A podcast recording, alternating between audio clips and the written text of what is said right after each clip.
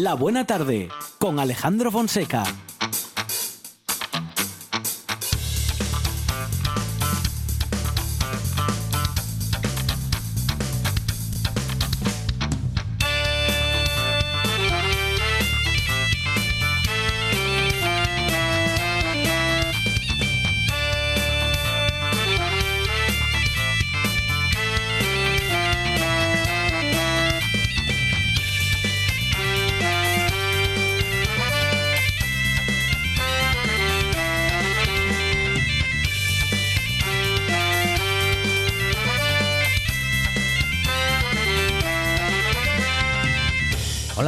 Tardes. Son las 4 y 7 minutos de la tarde y esta es la radio del Principado de Asturias.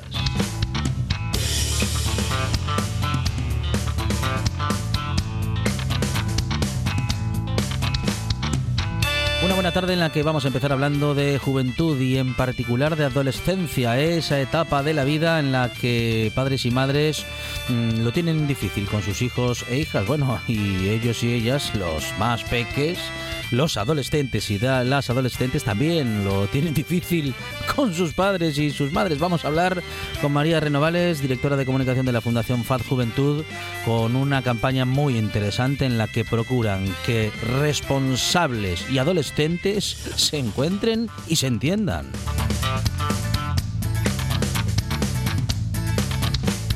Y nos van a ayudar a, entender un poco mejor cómo ven eh, la actualidad los más jóvenes de nuestra tertulia y de nuestro programa son Sergio Moraes, Javier Díaz Cienfuegos y estará también con nosotros Natalia Montes.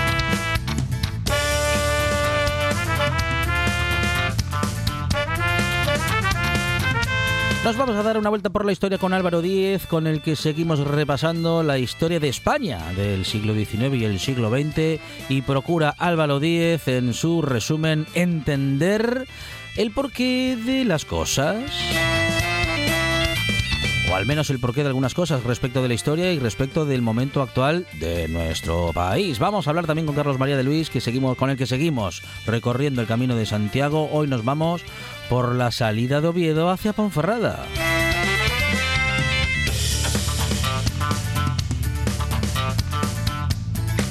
Y hablaremos también con Martín Ramírez, farmacéutico de San Juan de la Arena. Con él hablaremos de un galardón que les ha reconocido como proyecto de innovación y sostenible. También tendremos a nuestro querido colaborador Amador Vázquez hoy colaborando en contarnos la primera exposición Pajareando por Gijón que se inaugura en estos días. Javi Solís en el Minenta Regatos con un viaje a los bellos y también tendremos a Mario Bango con los temas europeos y un homenaje hoy a los años de oro del Sporting. Estarán con nosotros Claudio Silva, Claudio Eloy, eh, Manolo Jiménez, Jiménez, Enzo Ferrero, el gran Ferrero y Manolo Mesa, todos aquí compartiendo anécdotas y compartiendo los, bueno, en fin, aquellos años del Sporting que hoy se hacen presente. Acompañará en esa conversación Rafa Testón, que también nos hace su recomendación literario-deportiva en una buena tarde que tiene en la producción a Sandra González y Lucía Fernández. Más producción y cosas inexplicables de Radio Monchi Álvarez. En la puesta en el aire, Juan Saez Pendas en la presentación, servidor Alejandro Fonseca, que estará contigo durante toda la tarde, porque esto es la buena tarde y ya empezó.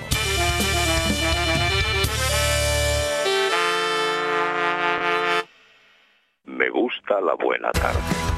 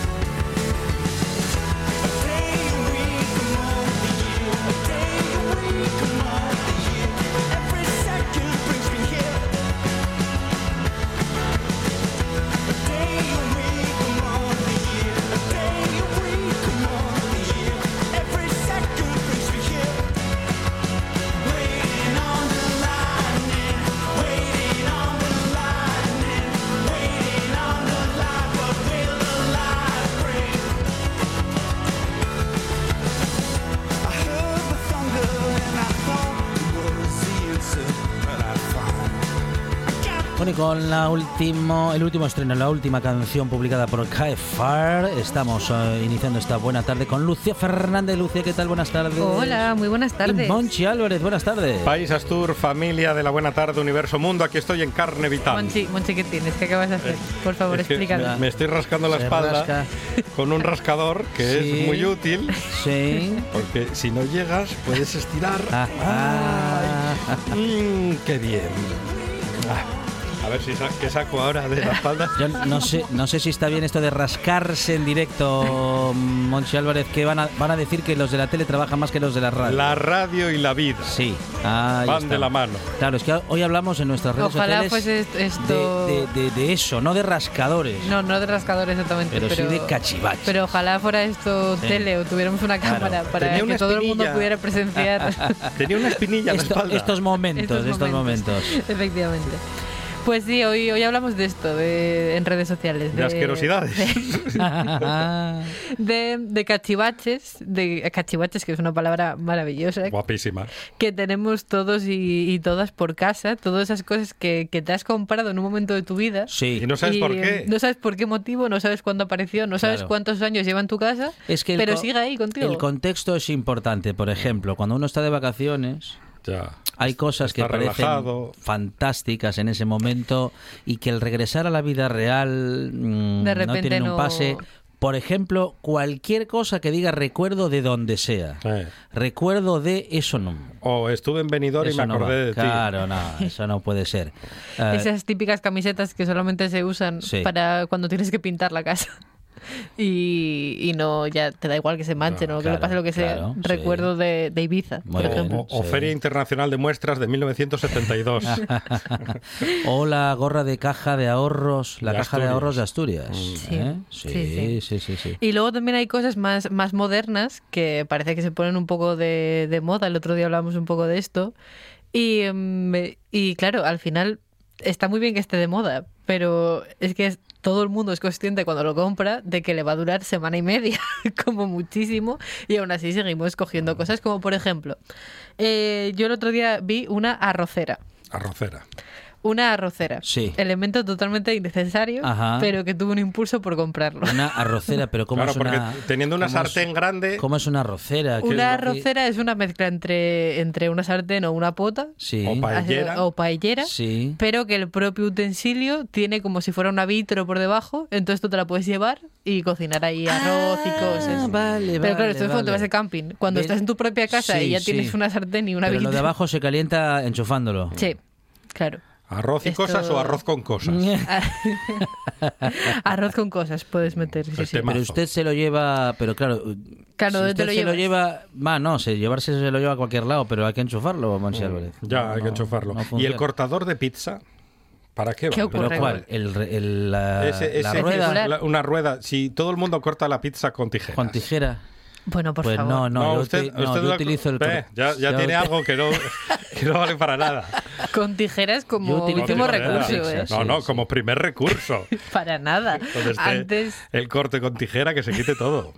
un cuchillo, por lo menos. Ya no te digo el cortador de pizzas, pero un cuchillo. Ah. Y luego nos estamos pasando de guays, de modernillos, de, Sí. de cool. Esto es muy cool. Eh, para el baño, el papel higiénico negro, por ejemplo. Sí. ¿Cómo sabes que No, te- no, no, no, no, no, no, no lo diga, no lo diga, no lo diga, no lo No, no, diga, no termine la frase. Sí, a eso iba, eso claro, iba. Eso es, eso es. Papel higiénico negro. Y esos, esos, ¿cómo decirle? Mm, esos cachivaches Sí. que dicen que son para cerrar las bolsas, cuan- todos, cerra- Ah, todos lo sí. cerramos con pinzas. Ya. Que es lo más efectivo, lo Sí, más sí. eficiente que hay. Mucho mejor que esas cosas que, se, que dicen que Pues se cierran el- muy bien, el- pero que no valen El alambre del pan de sándwich. Sí, Sí. E- Ese alambre se pierde enseguida. Sí, o se sí, hace sí. un nudo o se coge una pinza. Exacto, Una pinza claro. de la ropa. Un nudo eso que es. por favor controlemos la, Sí, la fuerza de eso esos es, nudos. por favor, no apretar del luego- todo, que no hace es falta que el pan no vuelva a salir nunca más de ahí. Pasa lo Con mismo que no le entre aire es suficiente. Con las cafeteras. Sí. Sí. En mi casa yo creo que entra Hulk de noche a hacer el café. Porque aprieta esa cafetera que luego es imposible ¡ay! sacar el café. La cafetería italiana. Mm, la cafetería señor. italiana. Bueno, bueno. Creemos que hemos cambiado, pero en verdad Sí. no tanto, porque en los 90 también pasaban algunas cosas. Sí. Y en, en este caso a Javi Solís, que él nos comenta que uno de los cachivaches que, que él compró en los 90 fueron unos auriculares inalámbricos para escuchar la televisión. Ah, y le costaron una pasta. Una seguro. pasta que escuchó, o sea, que usó dos veces contadas. Sí. Eh, Pero que ahora posiblemente pueda, bueno, utilizarlos. Pero vez. en los 90 tenía cierto sentido porque el sonido de las teles de los 90 era el que era. O sea, muy No, mal. Claro. Era muy bueno. Entonces usted con unos auriculares guays que sonasen bien, inalámbricos, ya escuchaba la tele mejor. Entonces si por- se ponía algo, un concierto o algo, pues ya tenía un sonido mucho mejor. O sea que, bueno, pero que ya ve que al final no lo utilizó No, sino no lo llegó dos veces. Sí, solamente lo utilizó un par de veces y, mm, y poquito y poquito más.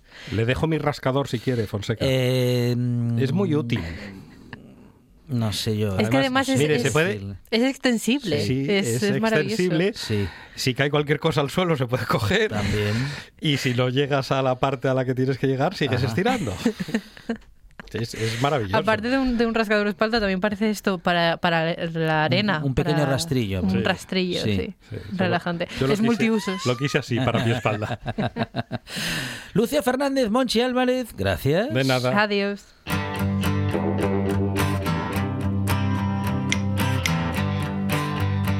La buena tarde.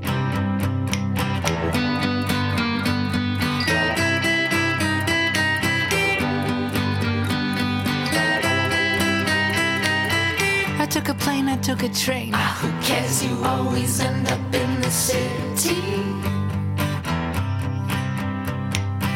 I set the car, look up for one. See just how the sun sets in the sky. I said to John, do you think the girls here ever wonder how they got so pretty? Oh,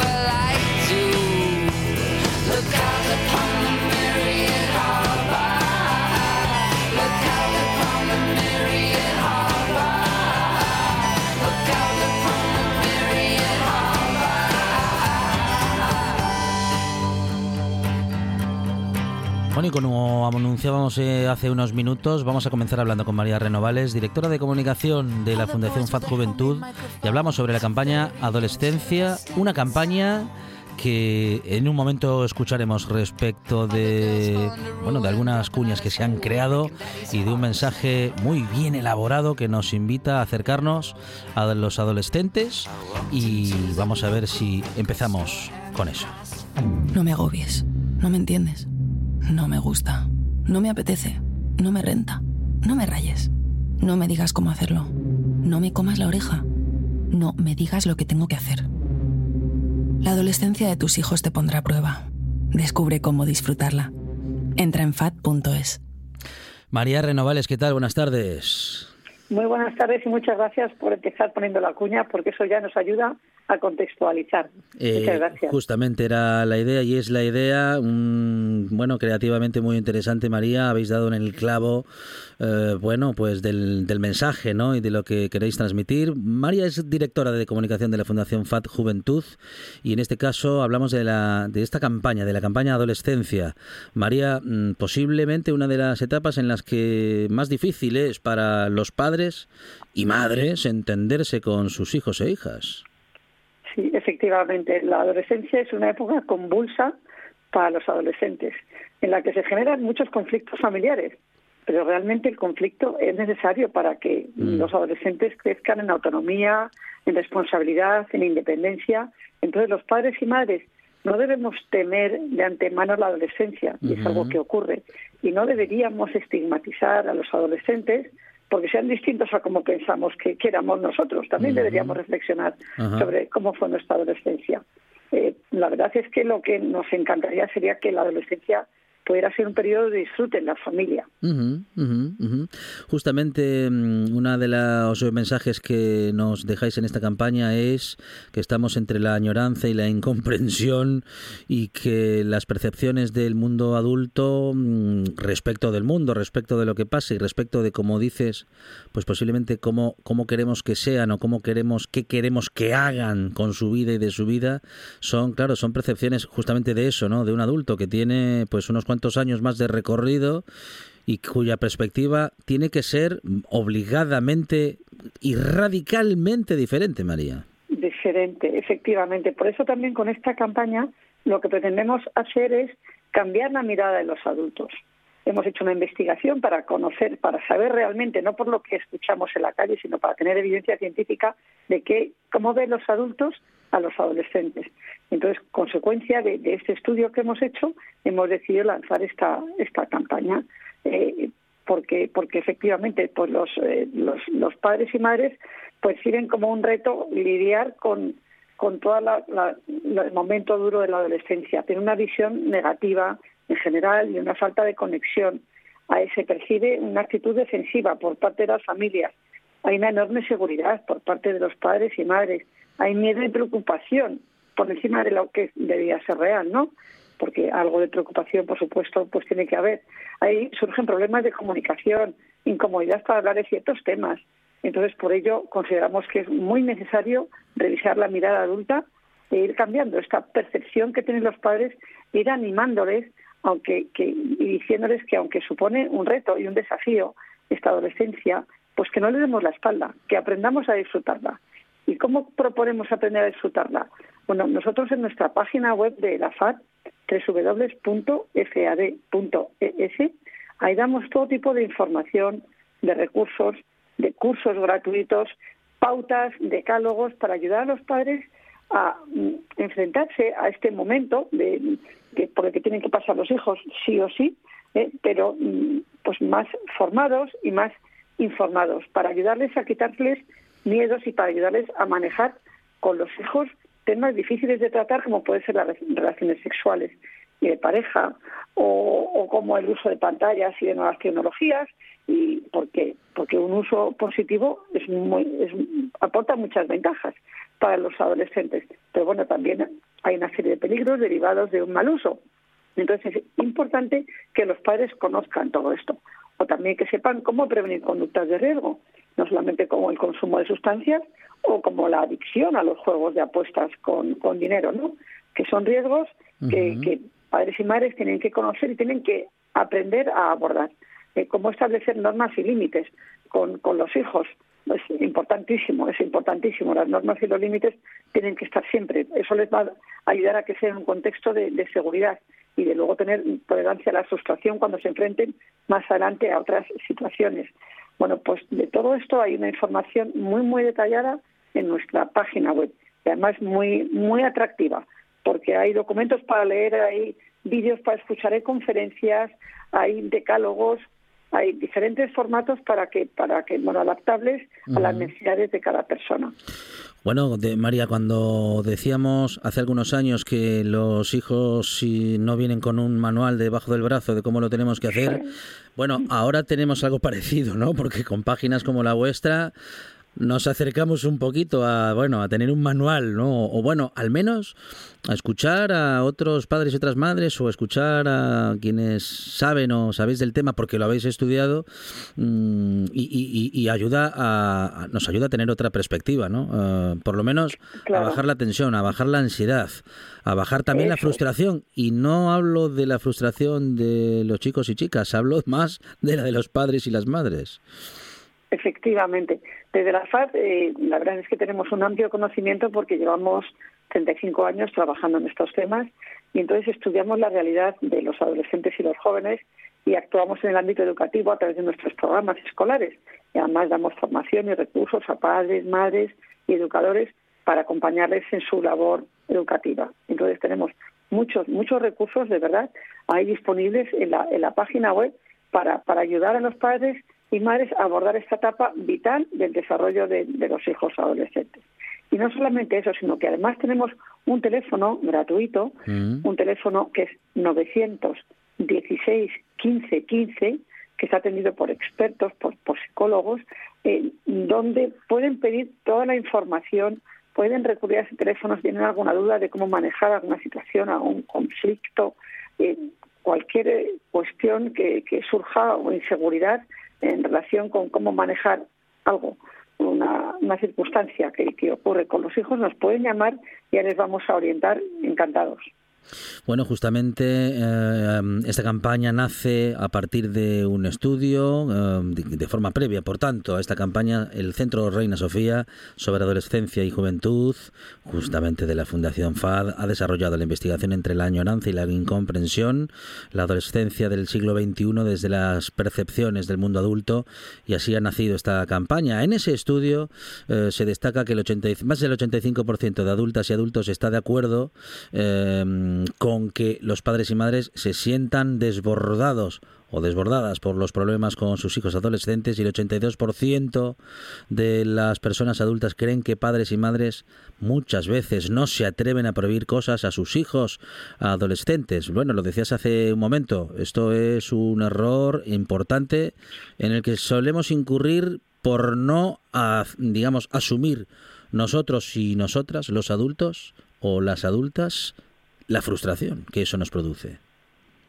Sí, sí, sí, efectivamente. También en esa investigación que hemos hecho es muy curioso porque se les ha preguntado a los adultos eh, cómo ven los adolescentes de hoy en comparación con cómo, cómo veían ellos su adolescencia. Entonces los adultos de ahora dicen que ahora ven a los adolescentes más consumistas, más caprichosos, más egoístas, más pasotas, más problemáticos, más influenciables.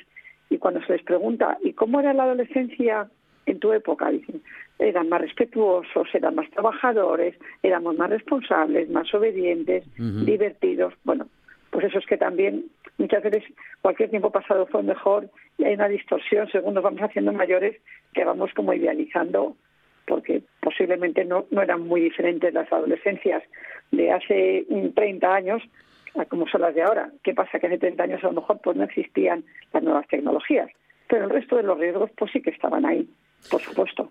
Entonces, bueno, que es importante que, que tengamos eh, clarísimo que tenemos que, que, adaptar o que cambiar esta mirada de los, de los adultos, de los padres y madres de adolescentes hacia, hacia sus hijos, porque esa etapa es, es una, de las, una de las etapas de, de transición más importantes de la vida del ser humano y se caracteriza por un ritmo acelerado de crecimiento y de cambios. Entonces tenemos que ser capaces de sacar lo mejor de ello. Como decimos, es una campaña muy interesante que suena también así. Es mi cuarto, es mi colega, es mi dinero, es mi móvil, es mi play, es mi amiga, es mi elección, es mi historia, es mi movida, es mi mundo, es mi futuro, es mi vida. La adolescencia de tus hijos te pondrá a prueba. Descubre cómo disfrutarla. Entra en fat.es. Y nos ponen a prueba, María, qué duda cabe. Nos ponen, efectivamente, la campaña nos la ha hecho la agencia Pink Lab de forma gratuita, desinteresada, y la verdad es que pues han dado en el clavo, el concepto creativo no puede ser mejor. En la cuña de radio pues hay esta batería de mensajes que se han construido sobre utilizando las expresiones verbales que escuchamos a nuestros hijos e hijas, ¿no? Eh, en, en, la confrontación que tienen con los padres. Y, y, y luego eh, la, también animo a que eh, está en la página web y están en las televisiones a, a que se vea la, la campaña en, en vídeo porque es estéticamente es muy atractiva. Han utilizado una metáfora que es pues padres y madres haciendo con unas tablas de surf enfrentándose a un mar embravecido, uh -huh. con unas olas pues que son la adolescencia, ¿no? Y lo que decimos es, bueno, mira, ahí tienes esto, pero eh, enfréntate a ello y aprende a disfrutarlo, que, que siempre hay momentos buenos, aprende a disfrutarlo, aprende de este momento. Bueno, vamos a recordar, eh, si te parece, María, vuestra página web y también ese teléfono para, bueno, para que nos podamos comunicar y que podamos encontrar ese apoyo y esa guía. Sí, eso es. Nuestra página web es www.fad.es,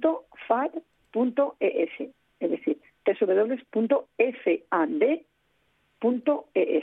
Y ahí hay un gran repositorio de recursos uh -huh. para, para poder acompañar a padres y madres en esta etapa de la vida. Tenemos materiales para ayudarles a, refle a reflexionar, eh, para dar formación y prevenir conductas de riesgo, para ayudarles en la mejora de la comunicación, en la alfabetización digital de los hijos, para fortalecer la educación sexual.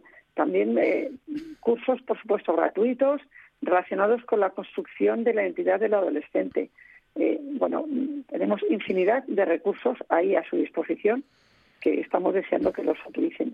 Y el teléfono en el que podemos eh, ayudarles es en 916 15 15. Es un teléfono gratuito, está atendido por profesionales y también voluntariado especializado, por supuesto, y, y- son gente especiali- especializada en, el, en trabajar en el desarrollo positivo de adolescentes y jóvenes. María Renovales. María Renovales, directora de comunicación de la Fundación FAD Juventud, muchísimas gracias por esta conversación y enhorabuena, gracias. Muchísimas gracias por invitarnos. Queremos ser los primeros en llegar, los primeros en saberlo, los primeros en decirlo. La actualidad no espera. Por eso te contamos las noticias de Asturias antes que nadie. Asturias Hoy Primera Edición. De lunes a viernes a las 7 de la mañana.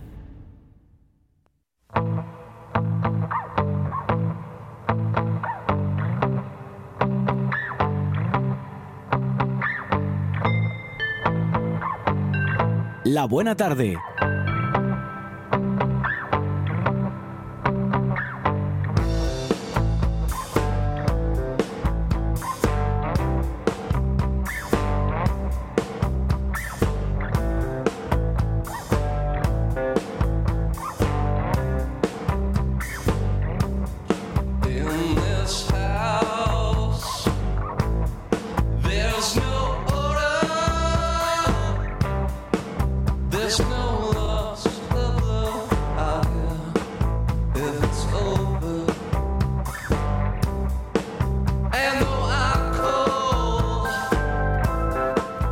Muy interesante que nos pone en la pista de lo que de lo que será el primer tema de conversación con el que abriremos esta bueno esta tertulia con Javier Díaz Cienfuegos. Javi, ¿qué tal? Buenas tardes.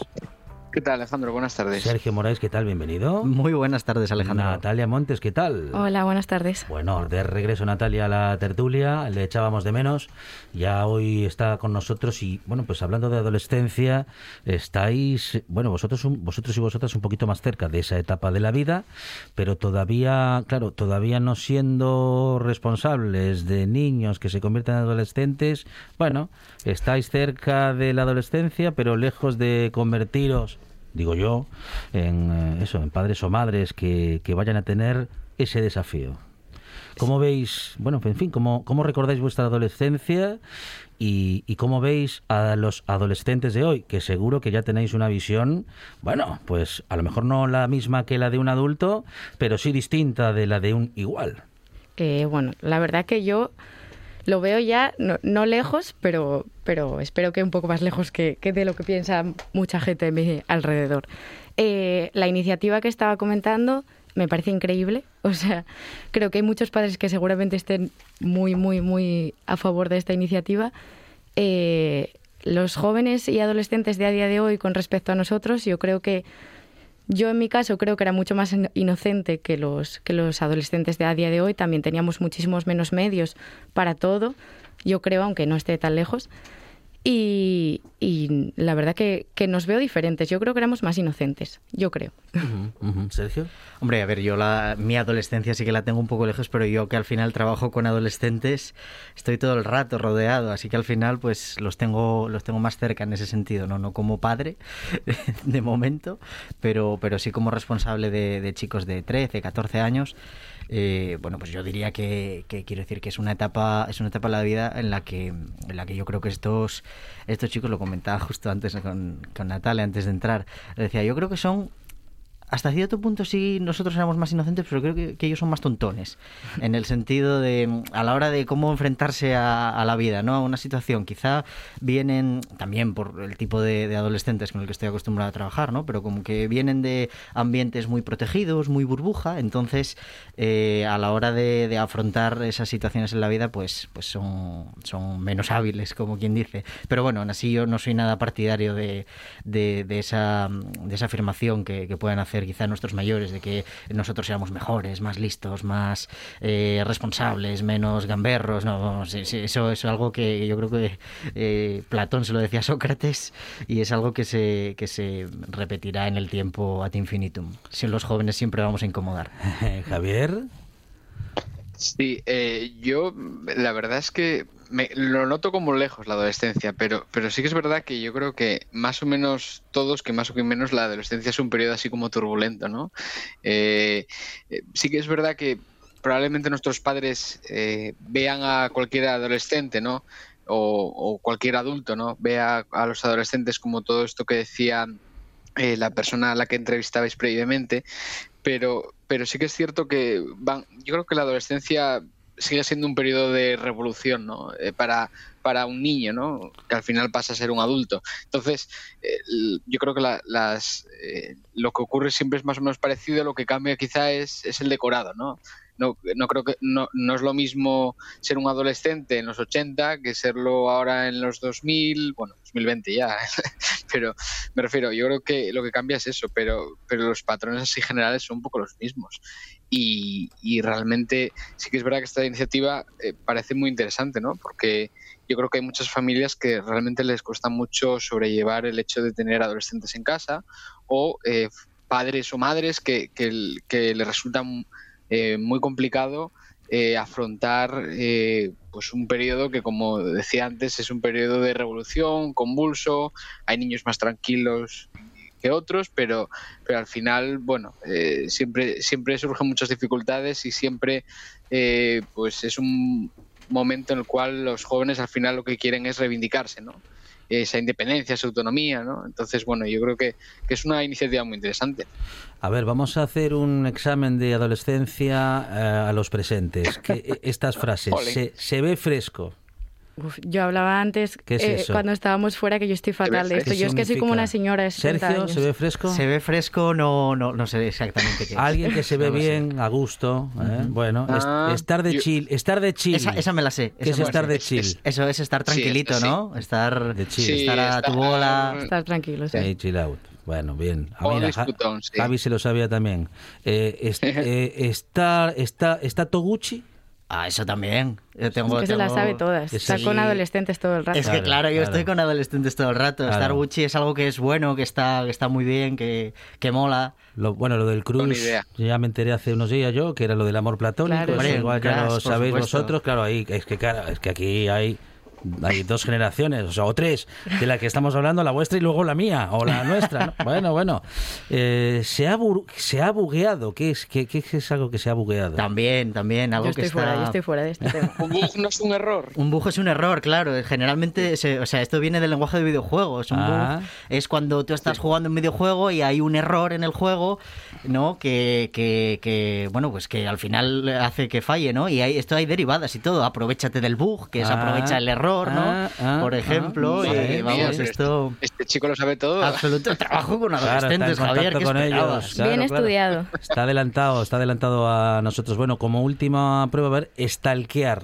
Por supuesto. Bueno, eso es como buscar, ¿no? Información en las redes sociales y esas cosas. Sí, cotillar la cuenta de Cotillar. Twitter o de Instagram de, Efectivamente. de alguien, ¿no? Bueno, bueno, bueno, bueno. Nada, soy un viejo. bueno, am, bueno, todos lo somos un poco, eh, solo que unos más que otros o unos menos que otros, pero en cualquier caso seguimos hablando de juventud y en este caso de algo, mm, bueno, pues bastante preocupante, como es eh, la medicalización en algunos eh, estadios en los que no, bueno, no estábamos acostumbrados a verlo eh, o a conocer este tipo de informaciones, porque aumenta el uso de fármacos sedantes entre los jóvenes asturianos, Natalia. Bueno, yo creo que es algo que se podía prever. Lógicamente Ajá. hemos tenido una pandemia que ha hecho que la incertidumbre crezca en todos, en los jóvenes y en los adultos, pero en, en edades tan tempranas en las que tu futuro está tan nublado, eh, es lógico ¿no? que, que esto aflore. Eh, es algo preocupante, pero bueno, yo creo que se ha, se ha puesto el foco en ello y hay que ponerle solución. Ujú, ujú. Sí, Sergio. Pues, pues yo tengo sentimientos encontrados respecto a esto, porque por un lado, eh, pues lógicamente me da, me da lástima que, que- que exista, que tenga que existir, desgraciadamente, esta, esta realidad, ¿no? Pero por otro lado, eh, también me alegro de que se hable de ello, se visibilice y de alguna manera eh, pues, pues esta- estos chavales sientan que, no están solos, ¿no? Que, realmente, eh, pues, pues si al final eh, lo hemos dicho miles de veces en esta tertulia respecto al tema de las enfermedades mentales, si tú tienes un dolor de cabeza, vas al médico para curarte el dolor de cabeza. Si tú tienes, eh, te rompes una pierna, vas a trauma. Bueno, pues en este caso es... es pues una necesidad derivada, ¿no?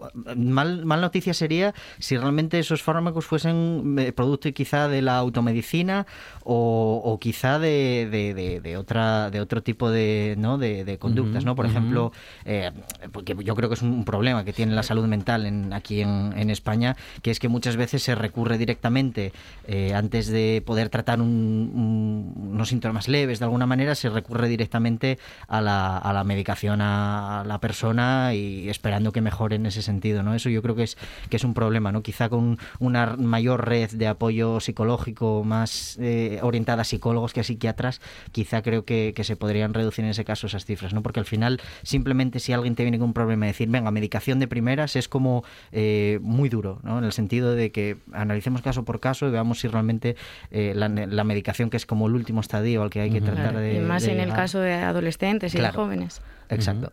Javi. Javier. Sí, yo, ahora. yo sí, sí, que no, que es eh, redondo. Eh, no, yo lo que pienso es que la noticia es bastante preocupante, ¿no? Pero por otro lado, eh, también creo que, que en general a- hacia los jóvenes a veces falta como esa perspectiva que te da, que te da la vida, ¿no? Es decir, eh, muchas veces, eh, cuando, te lo, lo podrá constatar Sergio, cuando eres más joven todo parece un mundo, es decir, una cosa que es ínfima o una tontería, eh, pues para pues se te hace un mundo porque no tienes esa perspectiva no tienes esa experiencia no no, sab- no, te, das, no te das cuenta que las cosas pasan no para bien o para mal. Y, yo creo que eh, habría que digo como como planteamiento no y como idea así al aire eh, pues quizá intentar de alguna manera esa antes de utilizar cualquier medicación como comentaba Sergio en primera en primera en primera etapa, ¿no? Para, para remediar estos problemas, quizá intentar hacer, hacerles ver, eh, pues oye, que hay esa, esa filosofía ante la vida, ¿no? Esas, darles esas herramientas, ¿no? Ya también desde pequeños a todos los jóvenes para, para, que, para que puedan, oye, reflexionar, para que puedan eh, ver las cosas con un poco más de perspectiva, para que se puedan apoyar entre ellos. A ver, lógicamente, esto es- no soy un experto en pedagogía, no soy un experto en psicología, pero, pero, pero lo digo como nota al aire porque a veces eh, me da la sensación de que, de que siempre estamos hablando o de, o de utilizar fármacos para solucionar este tema o, o de, o, de, o de soluciones mucho más drásticas, ¿no? Entonces, eh, bueno, eh, yo sí que sí que creo que hay que transmitir ¿no? Eh, optimismo eh, y a veces eh, la mejor manera para cualquier joven, eh, esté en la circunstancia en la que esté, es que todo pasa y que al final eh, de todo se acaba saliendo. Pero hay de una cosa de la que no se sale. ¿No? Entonces, bueno, no sé, eso es como idea al aire, lanzo. Sí, Natalia, sí. Bueno, yo creo que, a- en referencia a lo que acaba de decir mi compañero, yo creo que lógicamente todo pasa y es algo que vemos a, a posteriori de lo que pasa, ¿no? Yo creo que hay que dar los medios para saber cómo pasarlo y pasarlo bien. Eh, lógicamente malas rachas tenemos todos y cuando eres adolescente eres un compendio de hormonas y lógicamente estás a otras cosas. Pero yo creo que hay que, hay que reforzar el, el, el- el saber eh, esa inteligencia emocional, ¿no? Y, esas cosas que debemos de saber y que son tan importantes en esa edad sobre todo, porque al final es una etapa de transición entre la juventud y la vida adulta y tú estás buscando unas cosas que no llegan al 100%, quieres esa autonomía que realmente no puedes tener eh, y tienes que saber cómo gestionarlo y cómo llevarlo. Y yo creo que al final eh, estar de la mano de alguien que te pueda ayudar en eso, lógicamente es lo que deberíamos de hacer. Eh, todo pasa y al final en acierto y error todos aprendemos, pero yo creo que no es la mejor manera. Sergio. Sí, es que eh, quizá un matiz, ¿no? Porque yo aquí, Javier, le diría una cosa. eh, es que esa es tu opinión. porque mm, igual es una opinión que quizá viene un poco de, de- de la situación ¿no? en, el- en la que nos criamos nosotros un poco de niño burbuja, en el sentido en el que pues estamos muy protegidinos, estamos muy tal, y por suerte no hemos tenido que eh, afrontar grandes grandes dilemas que por- a los que tiene que enfrentar un, niño, ¿no? Pero yo creo que en este caso eh, hay, hay que ser conscientes de que no todo el mundo vive eh, en el idilio de una familia clase media tranquila de Asturias, eh, en este caso de Gijón, en el cual eh, pues todo es felicidad y lo- los mayores problemas que podemos llegar a tener igual es que tenemos una novia o un novio que no nos hace caso, ¿no? Yo creo que, que para valorar este tipo de cosas hay que ser prudente, hay que ser muy prudente porque, porque realmente hay chicos que están pasando situaciones dramáticas y que, y que realmente se, se puede llegar a banalizar hasta cierto punto y decirles, bueno, es que los problemas de los chicos no son importantes. Yo creo que, que, insisto, que hay que ser muy prudente en este, en este sentido porque nunca sabemos qué tenemos delante, a quién nos estamos enfrentando y qué situaciones ha tenido que vivir ese niño eh, a la Bueno, hora Sergio, de prejuzgarlo. ¿eh? Te lo digo, una- quiero decir, con, con total cariño. ¿no? Sí, Javier, Sí, sí. hombre, pero a ver, eh, yo estoy haciendo un, lógicamente no estoy analizando un caso, estoy haciendo una reflexión en voz en alto. Lógicamente, cada caso es distinto, cada caso es un mundo, y en ningún caso aquí estamos haciendo de analistas de, de ningún caso concreto. Eh, Yo he tratado de, de, haber- de quizá desde un punto de vista con un poco más de experiencia, un poco más de madurez, aportar pues esa visión para casos no, no excesivamente graves. Lógicamente, en casos como tú, el que, como tú- los que comentas tú, eh, pues lógicamente eso no sirve. Pero bueno, yo creo que eso llegamos todos, ¿no? O sea, no hace falta explicarlo. O sea, yo lo, yo lo que yo lo que estaba eh, poniendo sobre la mesa es para este tipo de problemas que, que son de perspectiva, como tú bien decías, pues problemas eh, que pueden tener muchos adolescentes, pero que no son problemas muy gordos que requieran de una asistencia eh, pues total por parte de, de- un facultativo médico o psicólogo. Eso es lo que me refiero. Es que, claro, si no, si no entendemos las palabras en su contexto, entonces mal. Sí, Natalia. Bueno, yo también con respeto no estoy muy de acuerdo con lo que está diciendo mi compañero. Yo creo que un error muy común que se, que se cae eh, con los adolescentes es la infantilización excesiva.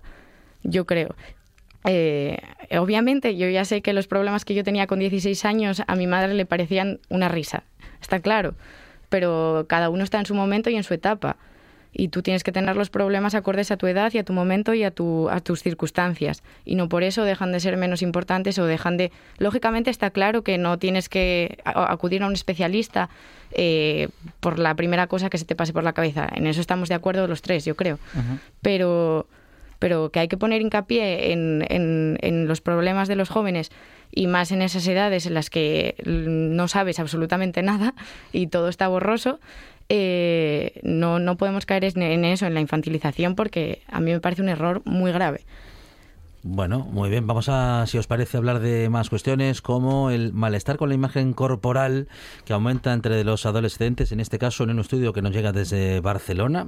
Pues no, no sé si será representativo de todo el país, pero en cualquier caso eh, llama la atención una encuesta de la Agencia de Salud Pública que destaca que el aspecto físico es la principal causa de discriminación entre chicos y chicas, Sergio. Totalmente. Yo lo, lo, lo que hablábamos al principio de la tertulia, yo que trabajo con adolescentes que están en, una, están edades para, para bueno, pues en, en este eh, en esta etapa de, de desarrollo de la personalidad y, y lo veo constantemente, o niñas de 12, 13 años que empiezan a tener verdaderos eh, problemas y a desarrollar verdaderos complejos con, con muchas cosas, ¿no? Y al final que el entorno en el que, en el que se están desarrollando, que podríamos decir es mucho más tranquilo, eh, tienen más información, tienen tal, eh, para nada, para nada, para nada. Y eso luego al final se repercute totalmente en la vida adulta, ¿no? Lo- Yo, o sea, es una, es una constante en, en, bueno, pues a la hora de de establecer eh, contacto con quizá chicas de, nuestra edad, con tal, realmente, luego en el momento en el que empiezas a hablar un,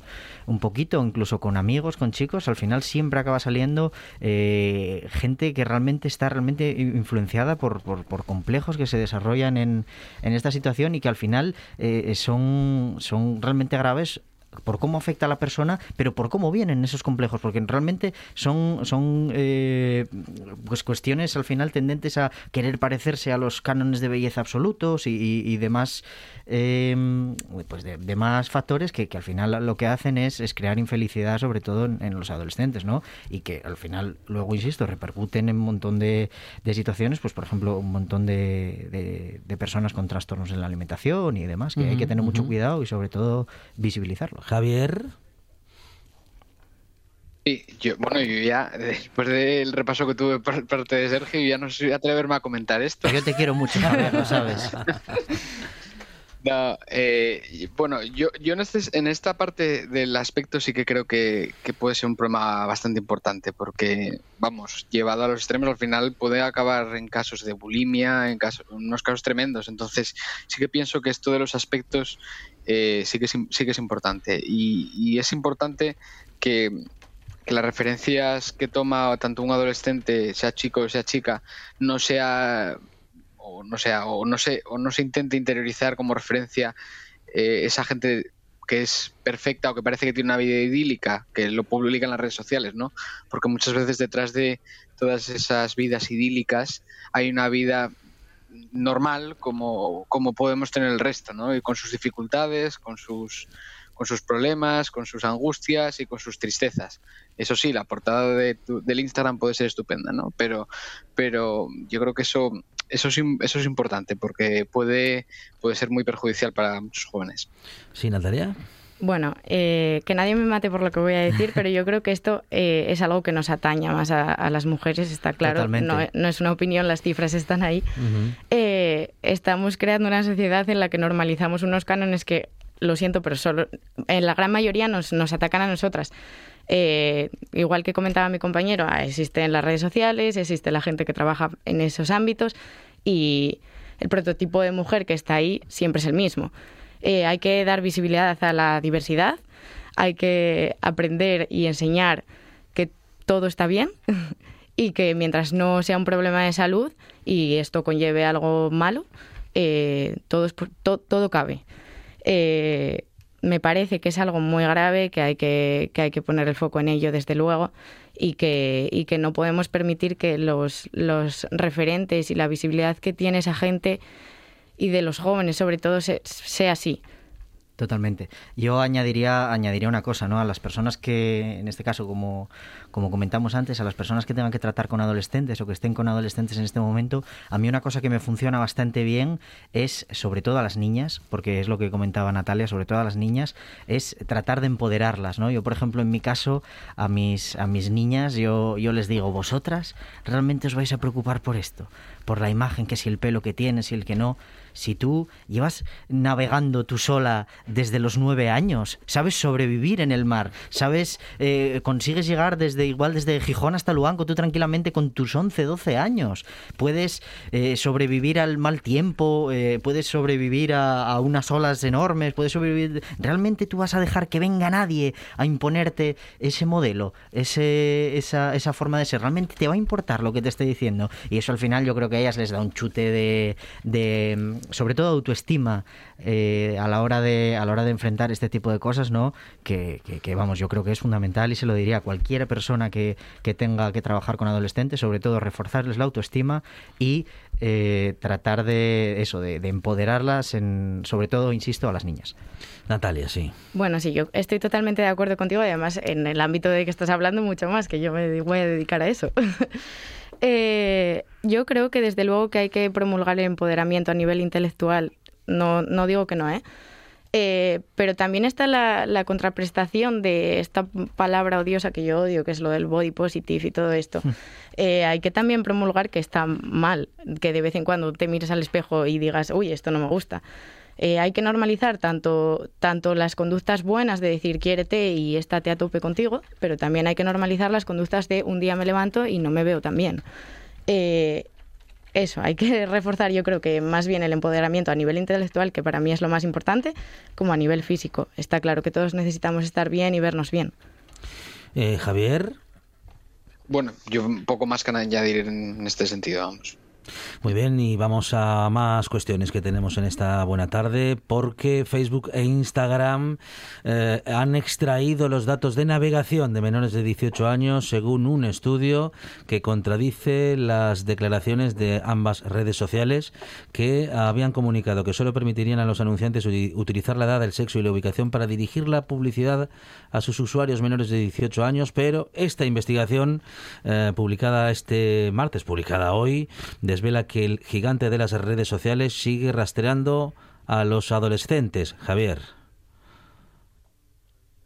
Sí, eh, bueno, es la- el eterno problema con los datos, el eterno problema con la privacidad que, tenemos en la, en la Unión Europea, porque recordemos que en Estados Unidos todo esto no es un problema para, para las redes sociales. Eh, realmente el problema viene de los reglamentos de la, de la Comisión Europea, que son muy mucho más favorables a la- al derecho a la privacidad y al derecho del usuario frente a la regulación que tiene los Estados Unidos, ¿no?